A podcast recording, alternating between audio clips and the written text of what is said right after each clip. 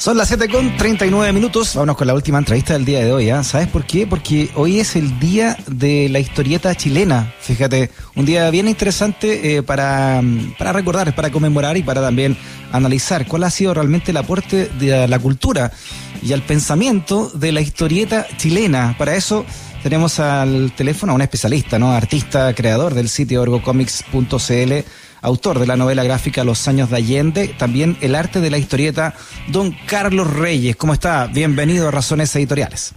Hola Freddy, muchas gracias. Buenas tardes. Oye, no, tenía idea que existía un día de la historieta chilena, qué bueno que, que así sea, ¿no? ¿Y por qué se conmemora hoy? Mira, sí, es un día de la historieta que no tiene muchos años en Chile, ¿eh? Se instauró hace un poco tiempo atrás y es porque hoy día, en 1908, se publicó el primer número de la revista El Peneca que era una revista infanto-juvenil muy famosa que duró, fíjate que desde, 1908 a 1960. Entonces, en atención a esa revista que tuvo primero mucha ilustración, cuento ilustrado, pero también cómics e historieta, es porque se escogió este día como el Día de la Historieta Chilena. 50 años prácticamente, ¿ah? 52 años. Sí, muchísimo tiempo. ¿Y qué es lo que era el Peneca? ¿Qué es lo que era? ¿Era, un, ¿Era una revista como tal? Era una revista, sí, que pasó por varios periodos el periodo más famoso es el que tuvo con, con una periodista que se llamaba Elvira Santa Cruz, cuyo seudónimo era Roxanne. Ahí alcanza su época de oro. Y es una revista, es un misceláneo como, como Mampato, piensa tú, como la revista Mampato que, que sale el 67. Ese tipo de revista cultural, literaria, con dibujos, mucha ilustración para un público infanto-juvenil, y que tuvo tanto éxito que duró más de 50 años, como tú bien dices. ¿Qué se, qué se puede definir, eh, Carlos, como una historieta dentro de, la jerga del cómic? A ver, cuando la gente ve, por ejemplo, un chiste único, eso que hace Herbie o Alberto Montt, a veces con una sola imagen, o Kino, a veces que hace un solo dibujo, ahí estamos frente a una un, chiste de humor gráfico, ¿no? Cuando ese dibujo tiene más de dos dibujos o tres, cuando ya tiene una secuencia, una narrativa en una secuencia de dibujos, ahí estamos frente a una historieta. Perfecto. Eso es a la base, la, la, la cosa más más eh, más básica para que haya una historieta es que tenéis que tener una secuencia narrativa. Por eso es que diferenciamos cómic de ilustración. La ilustración es un dibujo único, bellísimo, que está a cierta cantidad de páginas de texto, una ilustración, que era la que leíamos nosotros mucho cuando éramos niños o niñas, ¿no? Novelas con ilustraciones como de Julio Verne. Pero si te encuentras ya frente a una página en que hay más de un dibujo y ellos cuentan en secuencia una misma historia, ya estamos frente a una historieta. Ya. Oye, y en Chile, eh, desde entonces este nacimiento del, del Peneca en adelante, se desarrolló una gran gama de, historietas, eh, hasta, no sé, medias sexuales como el Cosquilla o, más puntúas, si tú quieres, ¿no? Como el, Pingüino, pero también Barrabase o mismo Mampato que tú nombraste y otras, ¿no? Políticas como Topase, por ejemplo. Sí, es que Chile tiene una tradición enorme. Fíjate que el investigador Jorge Montalegre sitúa la primera narración gráfica secuencial en 1673 en el, en el cautiverio feliz, por ejemplo. Mm. Él investigó y descubrió que una misma imagen tenía una secuencia de cuatro viñetas, cuatro ilustraciones que contaban una historia. De ahí comienza esto, ahí arranca. Nuestro primer personaje de cómic, personaje, así con una cantidad de historias que lo convierten ya en personaje y no en una única vez, fue, eh, fue eh, con Pilsener.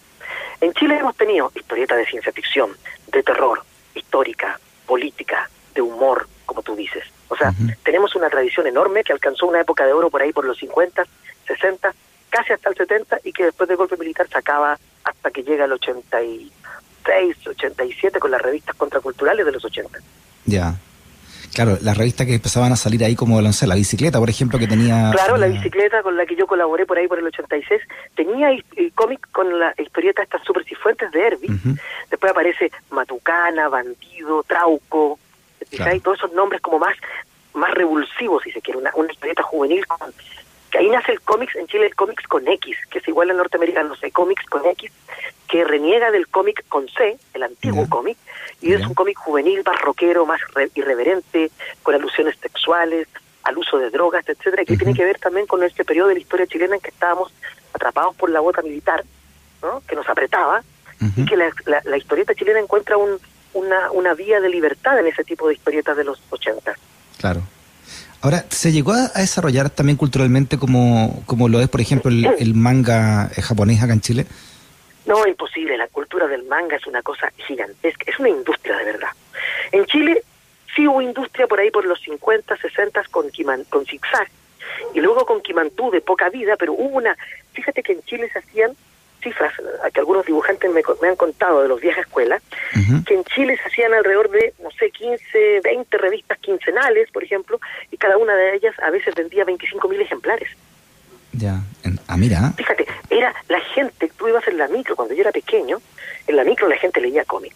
Yo iba a la casa de mis compañeros de curso de barrios populares y en todas las casas había revistas, muchas revistas y mucha historieta.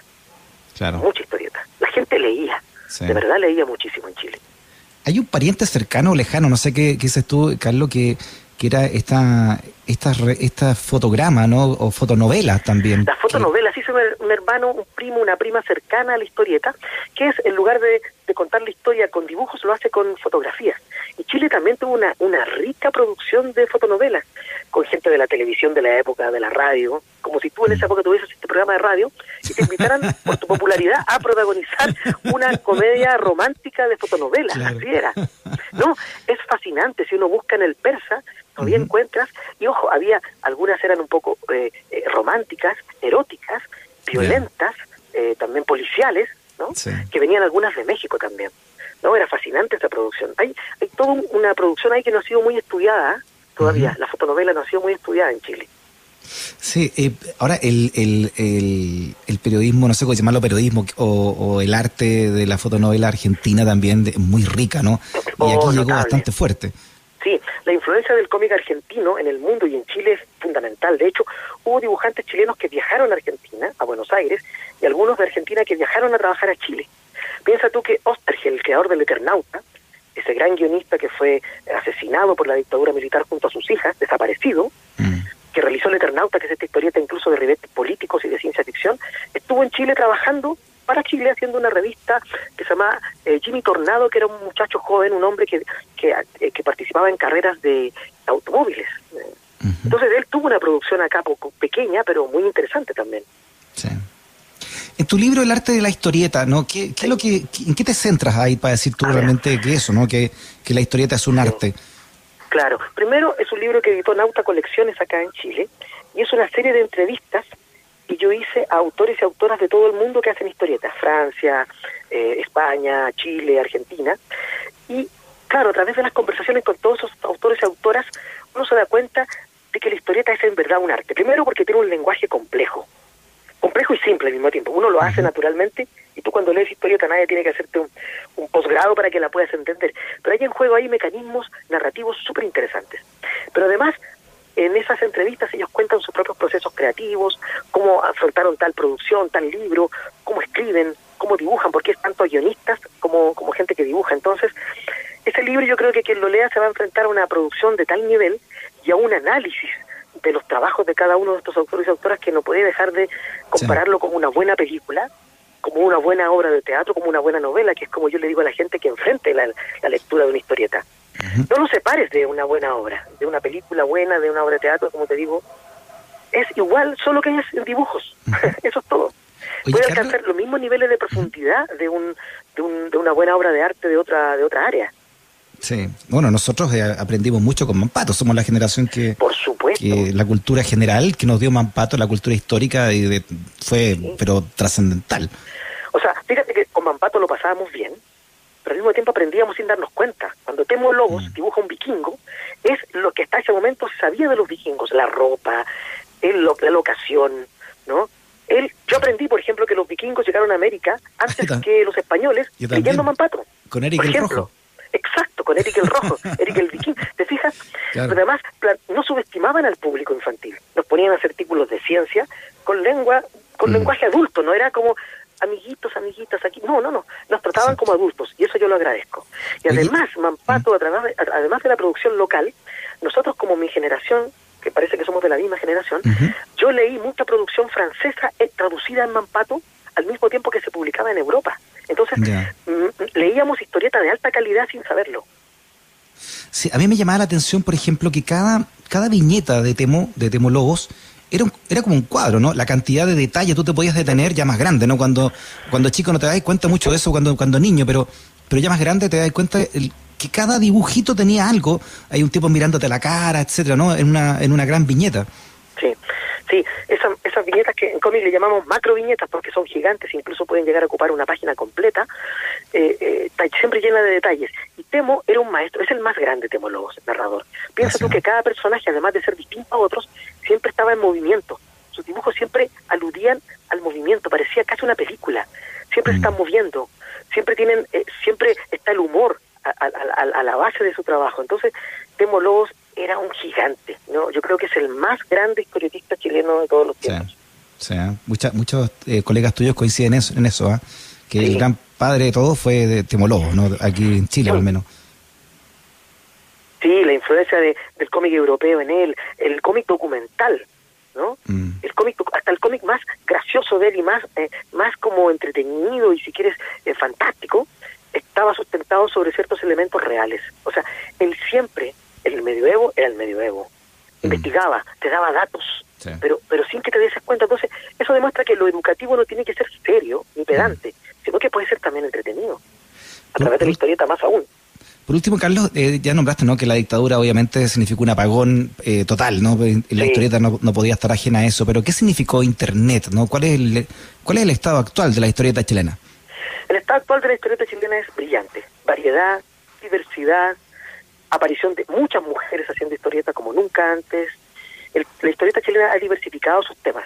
Ahora hay historietas de género, historietas de terror, ciencia ficción, humor, como quieras, historieta feminista, historieta política, como tú bien decías, documental, hay de todo, autobiográfica, y, el Internet ha diversificado aún más eso, puesto que muchachos y muchachas que no tienen la posibilidad de editar o ser vistos en una gran editorial o en una librería, tienen su trabajo a disposición ahí, abierta para todo el mundo. Entonces, la historieta chilena, al igual que en el mundo entero, está viviendo un momento maravilloso. Y piensa tú que muchos dirán, oye, pero si hay internet, ¿por qué leer monitos? ¿Por qué revistas de monos? Al revés, mm. la historieta conecta perfectamente con este mundo visual que vivimos hoy, más que nunca visual, sobre todo por internet. La historieta está muy cercana al lenguaje de, de las pantallas de internet. Cliquear en algo, que te aparece una foto. La historieta es imagen, imagen y palabra, texto mm. e imagen. Y por eso que en lugar de desaparecer la historieta, está con más fuerza que nunca en el mundo. O sea, tú ves los libros que se lanzan en España, en Europa y en el Chile, que hay un promedio de entre 50 libros mensuales de cómics, que para nosotros es muchísimo, muchísimo. Pasar de los años 80, mm. de que publicaba dos o tres al año, pasar ahora entre 50 y 60 libros al mes. En pandemia incluso se han seguido publicando. Eso habla de un estado de salud súper interesante de nuestra historieta.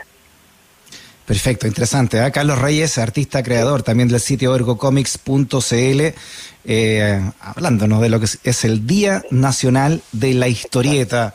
Carlos, abrazo grandote, ¿eh? muchas gracias por tu conversación. Oye, dos recomendaciones para ti que tienes, eres rockero y tu público también. Dale. Recomiendo dos libros, Voodoo Child, la leyenda de Jimi Hendrix de Martín Green y Bill Sienkiewicz, que es una obra maestra que te recomiendo, de todas maneras brillante, y un libro nuevo que salió de David Bowie que se llama Bowie, Polvo de Estrellas, pistolas de rayos y fantasías del área espacial de Michael Alred, que no es primera vez que hace libros sobre rock, él tiene una historia del rock en cómics que es de primer nivel, así que te la recomiendo a ti y a tus, a tus auditores y auditoras, y les aviso que en diciembre lanzo un libro sobre los Stellam, así que estén atentos a mis redes sociales que viene un libro sobre la cultura Stellam en ah, Chile, así que eso. Buena, buena Carlos. Muchas gracias. Abrazote, chao. Un abrazo, chao, chao. Freddy puede ser una pesadilla gracias a sus razones editoriales. USACH 94.5, una radio que defiende sus razones editoriales.